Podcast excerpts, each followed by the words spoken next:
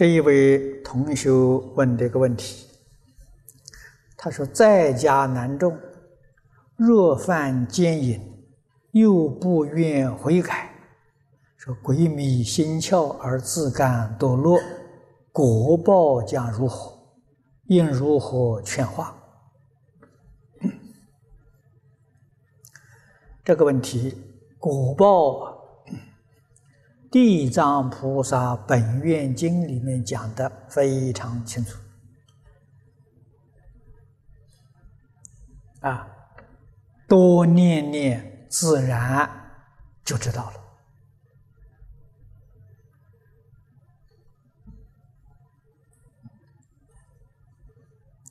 如果知道这个事情果报之可怖，啊，自然。就不敢，动这个念头了。不单是行为，念头都不会不会动。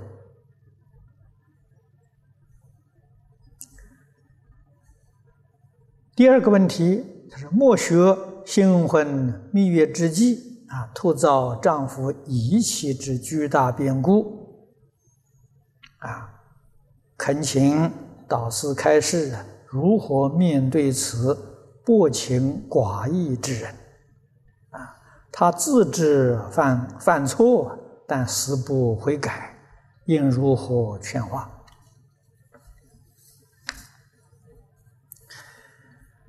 这一桩事情，在现前社会里面，我们常常听到。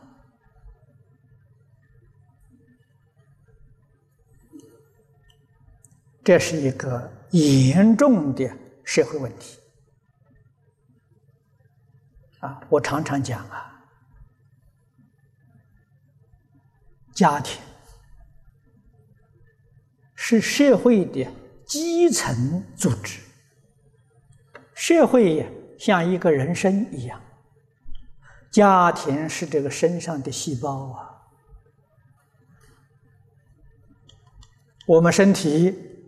如果许许多多细胞都发生问题了，这现在人讲啊，得皮肤癌症了，这个是要命的。今天社会动乱，人心不安啊，真正的因素在哪里呢？在家庭的破碎啊，我们看看这个社会上离婚率高，就晓得这个社会呀问题非常严重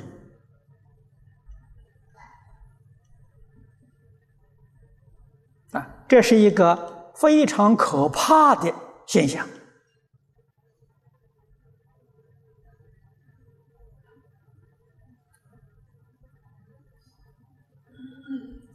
现在的婚姻制度跟古时候不一样。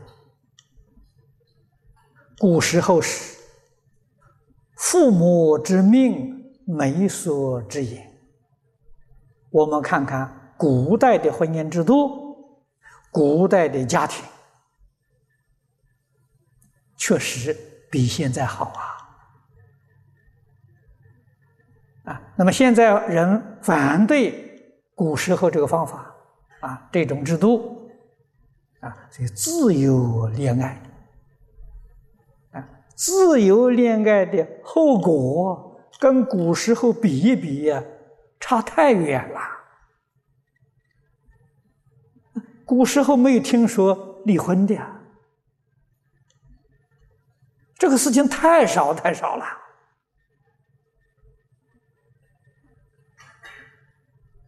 啊，所以身修家齐而后国治啊！我们要冷静想一想，哪一个做父母的人不爱子女？哪一个做父母的人不对不对子女终身幸福着想啊，他给你选择对象，他煞费苦心啊！啊，他为你一生幸福啊！啊，老人经验总比年轻人多。啊，他是用理智来选择，不是感情冲动。啊，这个自由恋爱是感情冲动里头没有理智啊！啊，我们还听在美国还听到，但是早晨结婚，晚上就离婚了，成什么话吧？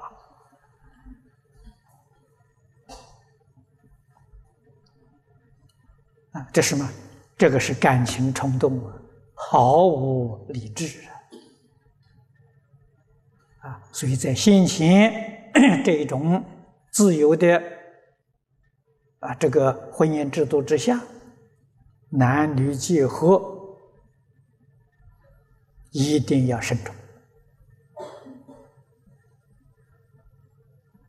啊！有智慧的年轻人。啊，往往做朋友啊，能做个三年、五年，啊，甚至于有十年，然后再结婚，啊，这么长时间的交往观察，啊，两个人能不能一生在一起相处？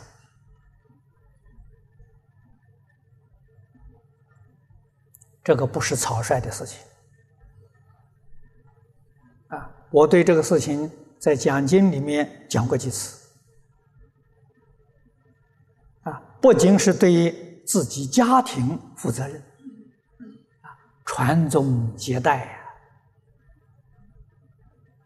啊，啊，培养优秀的底下一代人啊，对社会。对国家、对世界和平都负有巨大的责任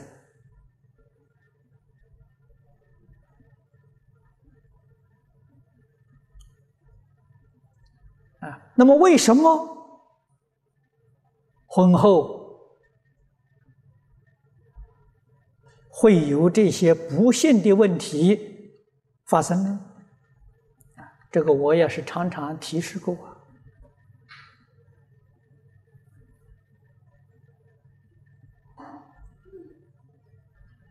婚前的时候，彼此都能包容，就像祖师们所说的“不见世间过”，啊，见不到对方的过失，啊，结婚之后啊，啊，一天到晚专看对方的过失，这个日子还能过吗？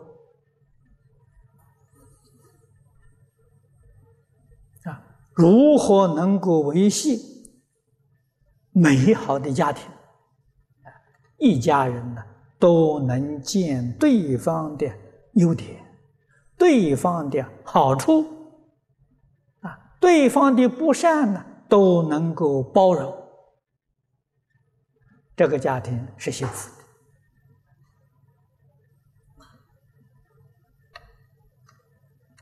的。啊。归国劝善，没有第三个人在场，出自于真诚善意。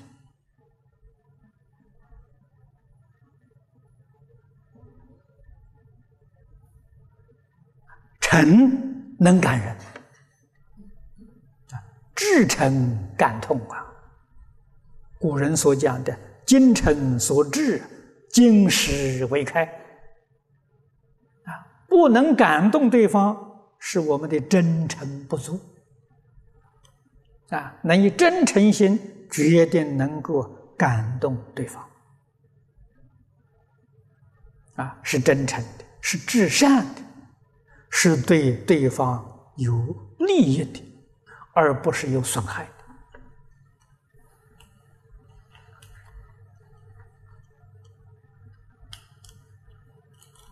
啊，哪有不会接受的道理？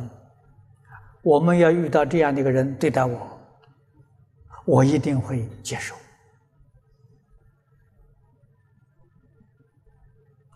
啊，总而言之，要多学啊，要开智慧，懂得善巧方便，啊，这个问题自然就能够化解了。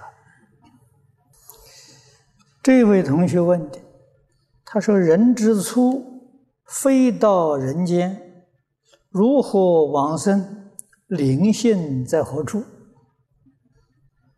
啊，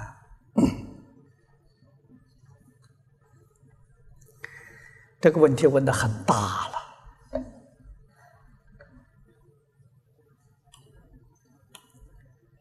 我介绍你一本书，你去念，啊。大佛顶首楞严经啊，里面世尊呢讲到这个问题，啊，这就说是说这个世界从哪里来的，生命从哪里来的，啊，怎么样演变成十法界一真庄严？啊，楞严经上有很详细的解释。啊你可以去读一读，啊。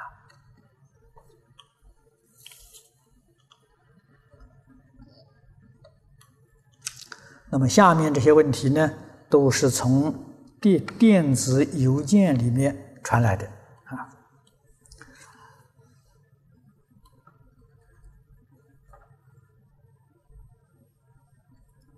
啊，这一位好像是新加坡的。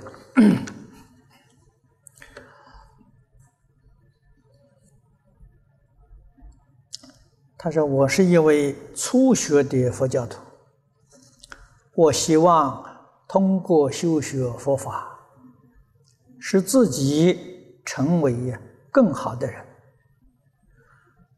作为一位在家人，有两件事是我们希望啊能得到的，或是说，在我们目前的生活。”是非常重要的家庭和事业，但并不是每一个人有一个快乐的家庭或是一个好工作。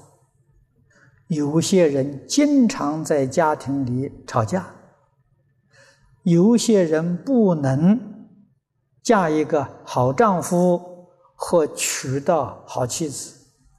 有些人不停的在换许多工作的，法师，请你告诉我，什么样的因果能有一个好家庭和一个好工作？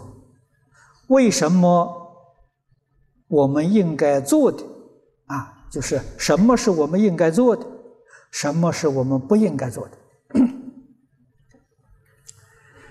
他这个问题问的很好。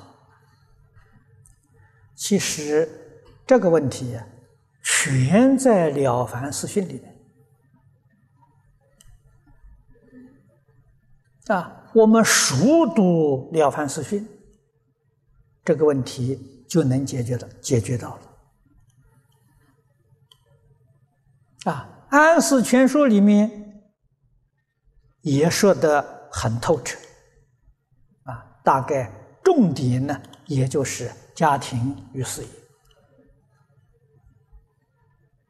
啊，一个美满的家庭建立在哪里？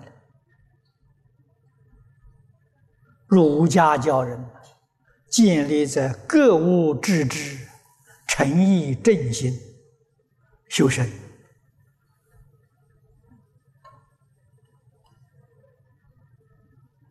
啊，你的家庭一定美满。你的事业一定顺利啊！那么由此可知，教育是多么的重要啊！说到这桩事情，我们有无限的感叹啊！我也常常说啊，社会的安定繁荣。啊，国家的强盛，世界的和平，是建立在四个教育基础上。啊，第一个家庭教育，伦理道德的教育啊；第二个学校教育，人文的教育。现在学校没有人文教育了，家庭教育这是根本，啊，父母为儿女做好榜样啊，啊，小孩的眼睛一张开，他学什么？他天天看的是家里面父母，啊，父母表现。深深印在他的心里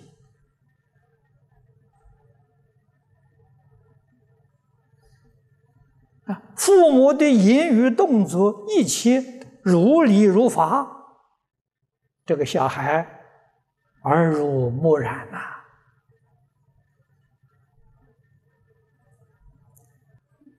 培养他德行的基础啊。这样的小孩放在最恶劣的环境里面，他也不会学坏。为什么呢？根扎得深，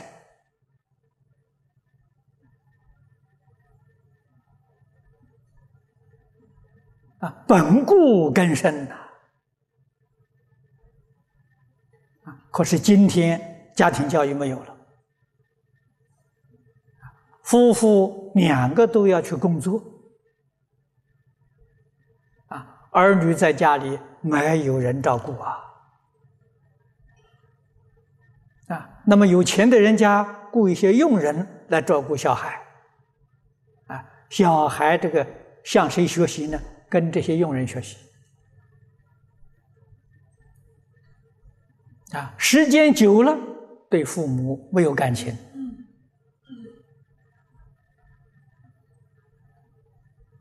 啊，所以儿女不听父母的，啊，学生不听老师的，啊，社会教育，那现在大家所见所闻的都知道了，用不着说啊。你看电视里面播的是什么？啊，报纸杂志的内容是什么？伦理道德完全没有了，最后个宗教教育，宗教教育啊，也都是形式，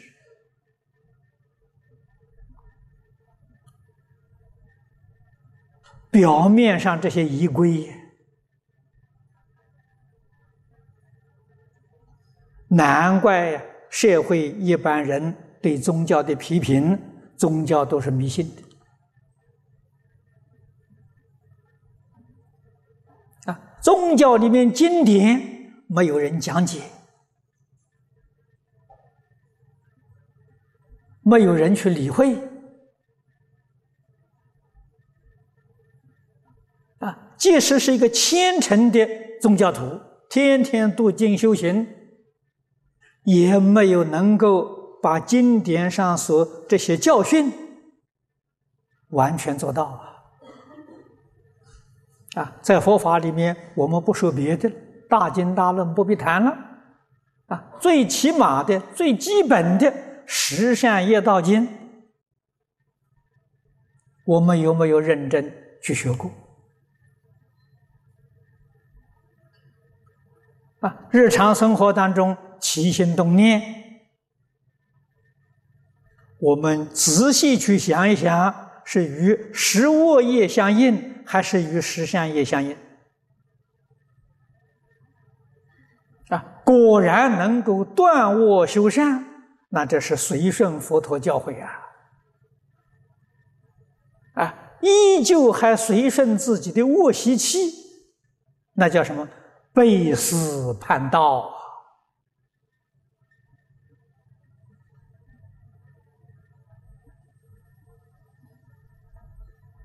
啊，我们是如来假弟子，不是真的学生呐。啊，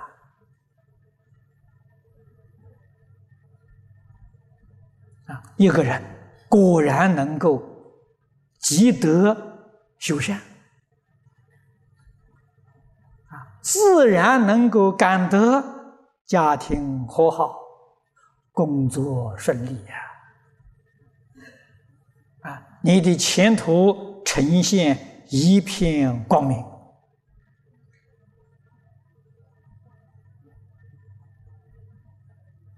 啊，那么这位啊韩同学啊，他叫韩丽兰啊，我介绍你《了凡四训》。暗示全书，你把这两本书好好的去读、去研究，一教奉行，决定可以改造你自己的命运。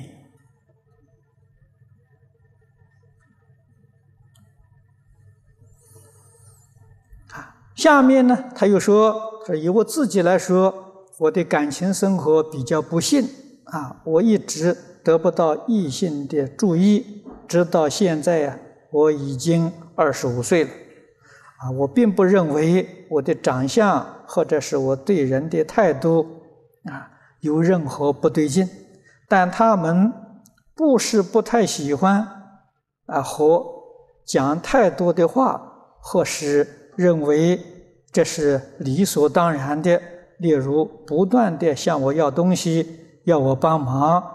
啊，我想我到底呀，在我前生做了些什么坏事啊，使我得到这样的待遇啊？请给我忠告，因为我最近啊感到非常沮丧。当我了解到我的前男同学只把我当成候补者，当他需要帮忙或需要一个听众时。他会在任何时间和我联系，即使是午夜十二点，啊！但当我需要他帮助时，他不想给我回答或延迟行动，这使我感到啊，我是否前辈子欠他，而今生呢，我必须要这样回报他，也不必沮丧啊！你去好好的去念。了凡四训啊，念这个这个这个呃安世全书啊，这两种这两种书啊，我们净宗学会都有啊，多多去读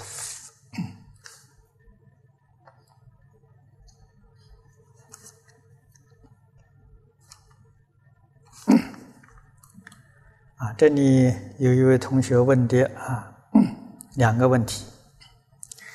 他说：“请问老法师，我梦见两次啊，现在活着的亲人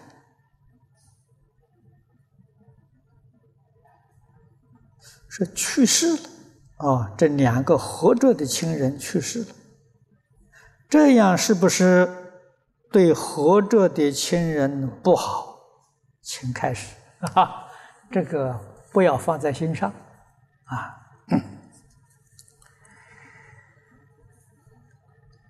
有两次梦到同样一桩事情啊，这个并不多。那么你对于你的亲人，应当帮助他念佛啊。帮助他认识佛教，认识净土。这个世界，许多人都知道啊，是一个动乱不安的世界。生死这个问题要看得淡，不要看得很重。啊，不能怕死，啊，所以对这个生死决定没有畏惧之心。啊，要知道死了以后到哪里去？啊，这是一个很严肃的问题，啊，也是非常重要的问题，在佛家称为呀生死大事啊。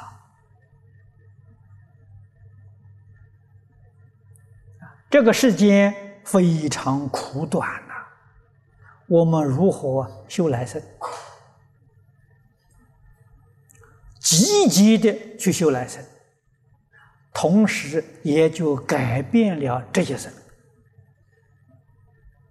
啊，在《了凡四训》里面，了凡先生是非常明显的一个例子。啊，他改造的很成功啊！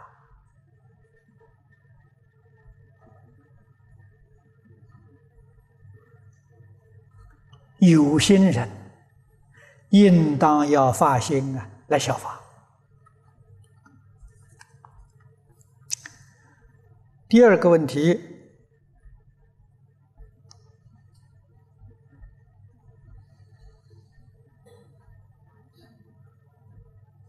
啊，他说我母亲啊逝世前住院第一天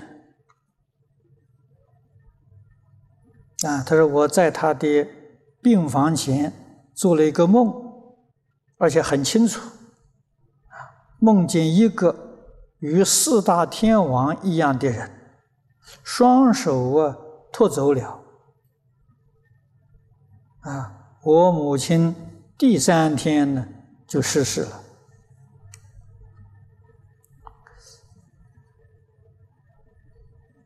如果你梦到是天王把他接走了，那这是你母亲就升天了。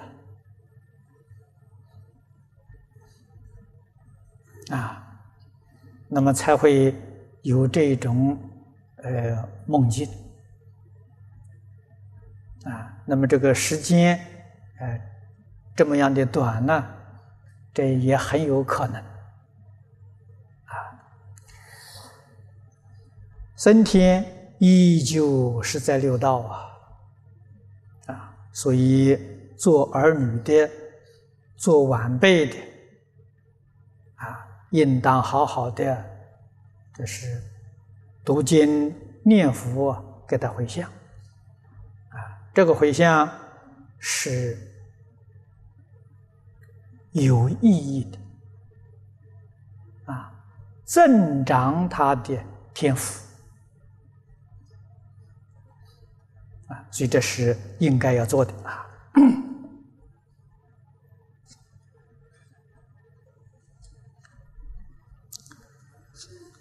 这一位同修。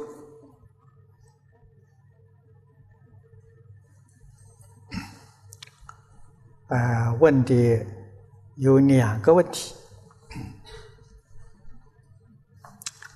第一个问题，他问如何得禅定，在念佛堂念佛号会得禅定否？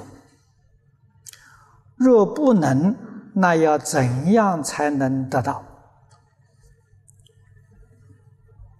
这个问题问的很好。首先，我们要懂得什么叫做禅定啊，要把禅定的定义搞清楚、搞明白，不能够产生误会。禅宗六祖慧能大师在《坛经》里面。给我们解释的。啊，禅是外不着相。啊，外不着相叫做禅，内不动心叫做定。啊，也可以说叫做坐，那坐禅嘛啊，内不动心叫做坐，坐就是定。我们晓得六祖大师在黄梅参学，他是从金刚般若里头啊悟入的他这个说法。也是从《金刚经》里头来的，《金刚经》在幕后，世尊教导须菩提，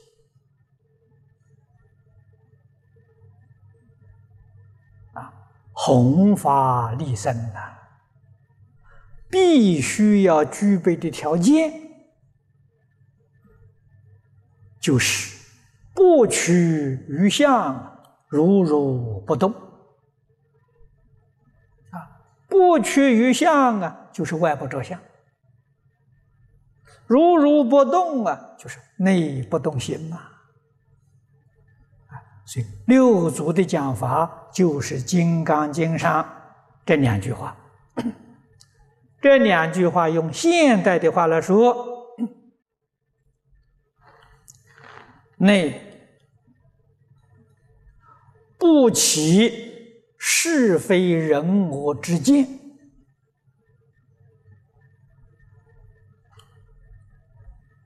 不生贪嗔痴慢疑之想，这叫定。啊，外呢不受外面境界这些五欲六尘境界的诱惑。这叫禅啊！所以你要懂得禅定真正的意义，然后才晓得佛法八万四千法门都是修的禅呐！啊，佛法修行的总纲领是因戒得定，因定开慧。戒定会参学三学啊，啊，禅定是属于定学，是佛家修行的枢纽啊。八万四千法门，这是说修禅定的方法不一样，手段不一样啊。论方法手段呢，无量无边呢，不止八万四千。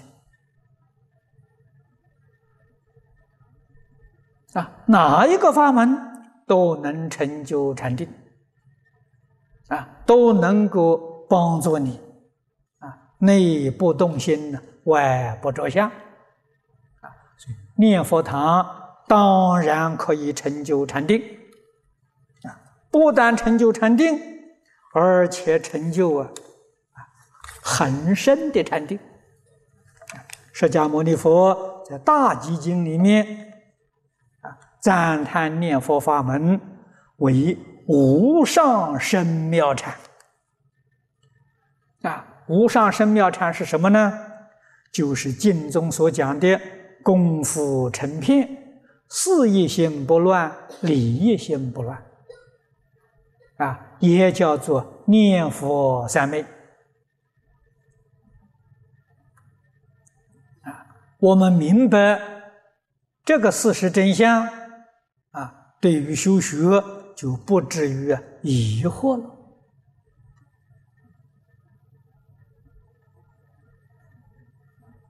依照经典的理论方法去修学啊，决定会得成就。第二个问题，他说：“万法为实，与虚空法界一切众生为心所现，为识所变。”当中唯识有何不同？没有不同。啊，万法为实，这个万法是指十法界一真庄严。设，法界一真庄严，确确实实是为实所变的。啊，要知道实是什么呢？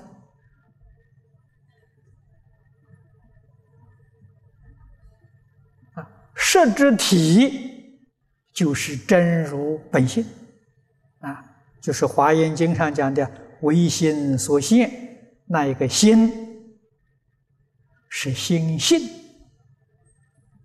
啊，在佛法里面也叫佛性，也叫真性，也叫真如，也叫本性。名词太多了啊！那么佛说一桩事情，为什么说这么多名相？这是佛陀教学的善巧，目的是叫我们不要执着啊，不要分别，不要执着啊！只要说的是。一个意思就行了，啊，不管怎么说都行，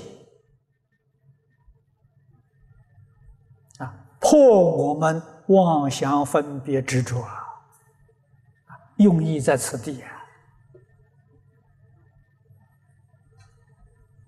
实是先起作用，啊，那么由此可知，不起作用的时候。我们称它做性，起作用呢？我们称它做实。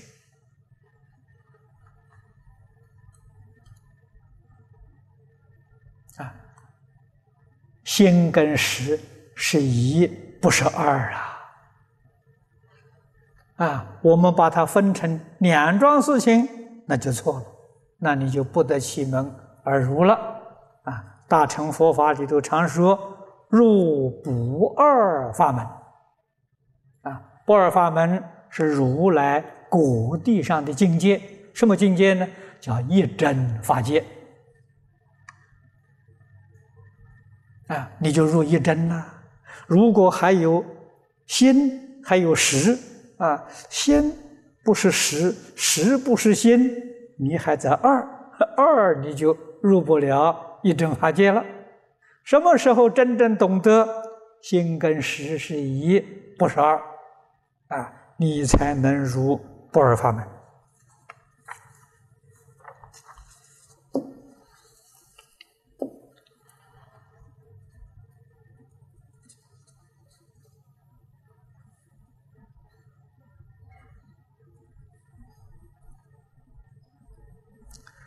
这位同学问的是。请问如何解释基因现象？它是否和因果轮回说相矛盾？与因果轮回说不相矛盾？啊，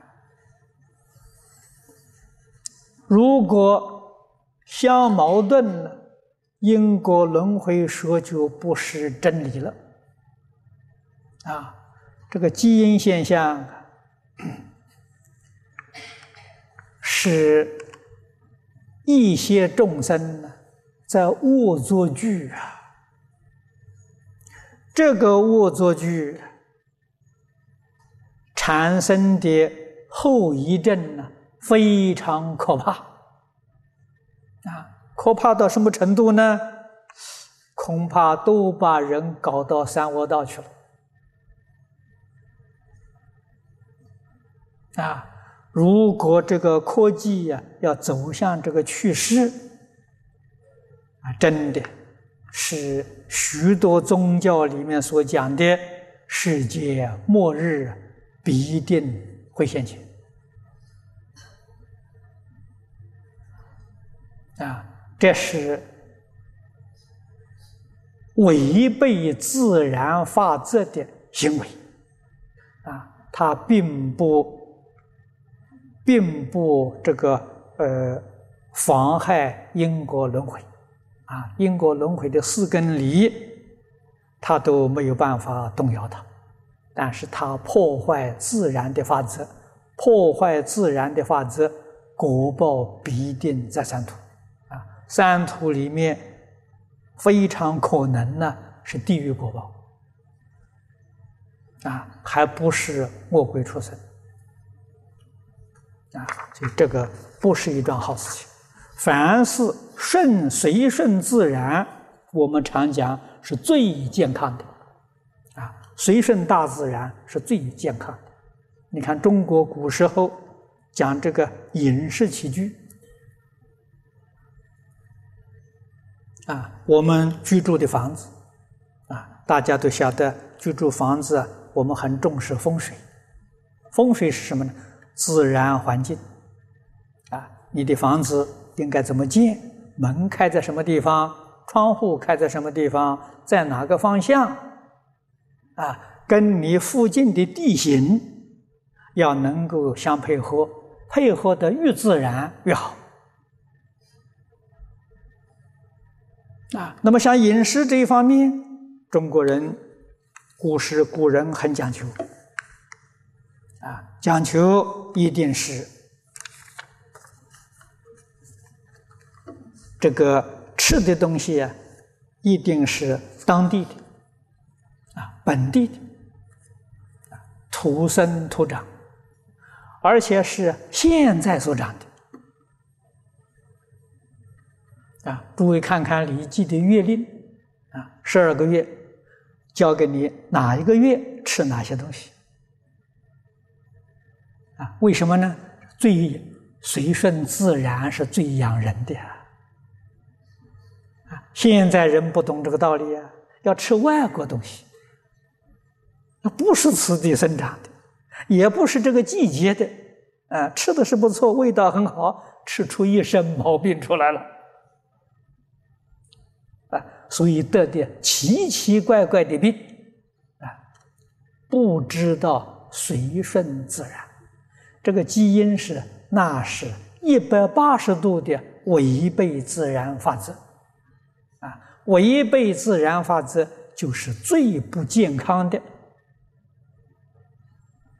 哎，这个做法啊，这个是很危险的做法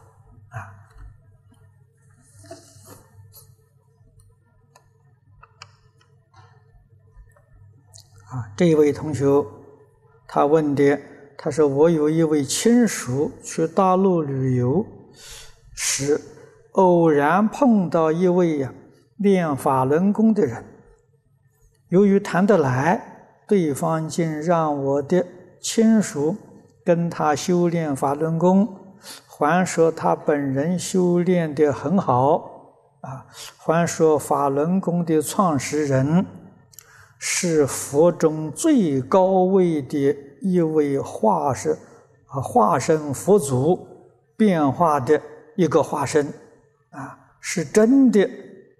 啊，是在做工中看到的啊！我的亲属很相信啊，但我还是想问法师，这种事情能不能是真的？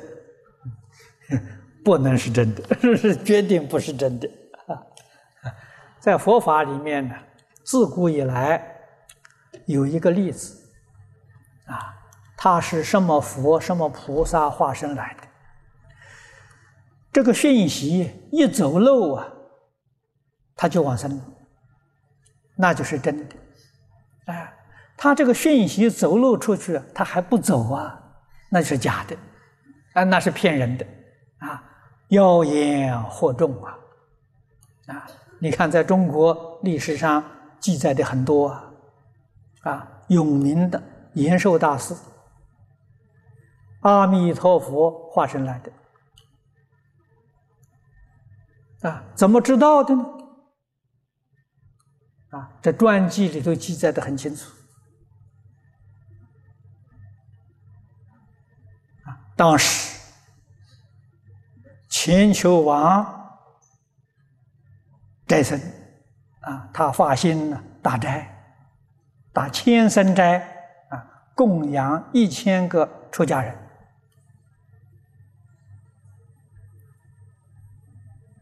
啊。这个佛家佛家叫无遮大会呀，当然这个大会里面也有首席嘛，啊，首席总是德高望重的长老啊，让他做嘛，啊，这些长老在一块互相都退让，啊，大家都不肯做，让来让去。这个时候进来一个和尚，啊，穿的也破破烂烂的，也没人认识。他看到大家都在推让，他就在当中一坐，坐下来了。因为大家都坐下来了，那国王呢，当然也不好意思了，也也也就是也不好意思说话了。啊，到大会散完了之后，供斋完了之后，国王就向永明大师啊请教永明大师：今天我供斋呀，有没有圣贤僧来应供？啊，有圣贤来应供啊，他的福就大了。永明大师有啊，今天。定光古佛来用功，哦，他听得非常欢喜。哪一位是定光古佛？坐在上面那个和尚就是的，啊，这才知道啊，啊，这个和尚没有人晓得他的名字，耳朵很大，所以叫他是大耳朵和尚。于是到处派人去打听，啊，去去跟踪，把他找到了。他住在一个山洞里头。啊，找到之后啊，大家晓得他是定光古佛再来的啊。这些找找到的人当然恭恭敬敬，那完全不一样。那佛来了还得了啊？啊，恭恭敬敬像礼拜呀，请他到皇宫里面来供养啊。他说了一句话：“弥陀饶舌。”这一句话说了之后啊，他就就走了，啊，就死了。这些人回来的时候啊，就把这个话传的说：“他说大耳朵和尚，我们找到了，这他走了。他他说过什么话了？弥陀饶舌。这个皇帝听听看，弥陀饶舌，晓得了。永宁延寿是是阿弥陀佛，阿弥陀佛把这消息透出去的嘛，他才知道嘛。这个欢喜的不得了啊！哈，永明天天在一起，才知道阿弥陀佛来世的，赶紧。”去去去去见他，见这个阿这见永永明永明大师啊，还没有出门，对面来报信的一个人跟皇帝两个两个人碰了碰头，几乎撞了一跤。皇帝问他什么事情这么慌张啊？报告皇帝，永明延寿大师圆寂了，这是真的。哎，说了还不走啊？假的呀！哎，他要说了，他是什么古佛再来的，比一切佛都高，说了马上就往生，真的。啊，说了还不走，假的。啊，那么你们看看弥勒佛啊，叫弥勒菩萨了。我们现在看到是大肚皮的，满面笑容的布袋和尚。啊，宋朝。南宋时代的，跟岳飞同时代，啊，浙江奉化人，啊，他在临走的时候告诉大家，啊，他是弥勒菩萨再来的，啊，说完了他就走了，这是真的，啊，最后把他的身份铺路，他走了，如果身份铺路不走。那是妖魔鬼怪呀，那不是佛菩萨了，啊，这个自古以来几千年这个例子太多了，啊，说出来就走了，啊，像风干、寒山、拾得，这都是非常著名的，啊，身份一铺路就走了，绝对没有铺路身份还住在世间的道理。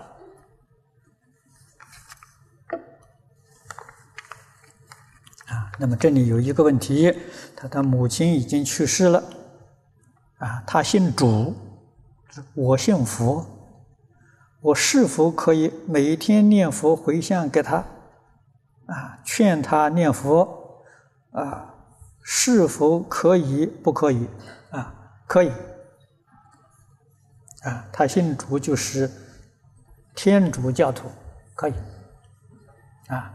你念佛回向给他，啊，那也可以嘱咐他，在主上帝那个地方啊，呃，常常听佛菩萨讲经说法，啊，我上帝常常请佛陀、请菩萨在天宫里头说法。后面有个问题啊，他说作为。一位年轻的女居士，啊，未来的路应该怎样走，才能确实利益于当今社会众生？啊，一个是选择像许哲居士啊一样做，啊，终身啊老念佛的榜样。啊，老实老实念佛的榜样。另外选择呢，终身讲经弘法利生，两种该如何抉择？啊，但是我担心像法师这样教导我们，究竟有几个人肯听？听了肯照做，并且往生？啊，也许我做这样的榜样会更好。很好，你的呃愿心。很好，很难得，啊，这个，这个，这个，呃，许哲居士是一生着重在慈善事业，啊，这是，哎，一生帮助老人，帮助病人，帮助穷苦的人，啊，不但在。精神物质上帮助他，而且他也劝他们这个信仰宗教，依照宗教的方法来修学。啊，那么在过去，她是天主教的修女，啊，我们晓得她也度不少人，啊，晚年。常常看佛经，啊，也发心皈依了。我相信，现在他每天接触的人呢，一定是劝人念佛，啊，跟他一样。那么发心学讲经，也是好事情，啊，现在比从前比较容易，啊，从前女子不太方便。现在女居士讲经的也很多，啊，真正发心了，全心全力来做弘法利生的事情，都是给在家同修做一个好榜样。好，今天时间到了，我们就讲到此地。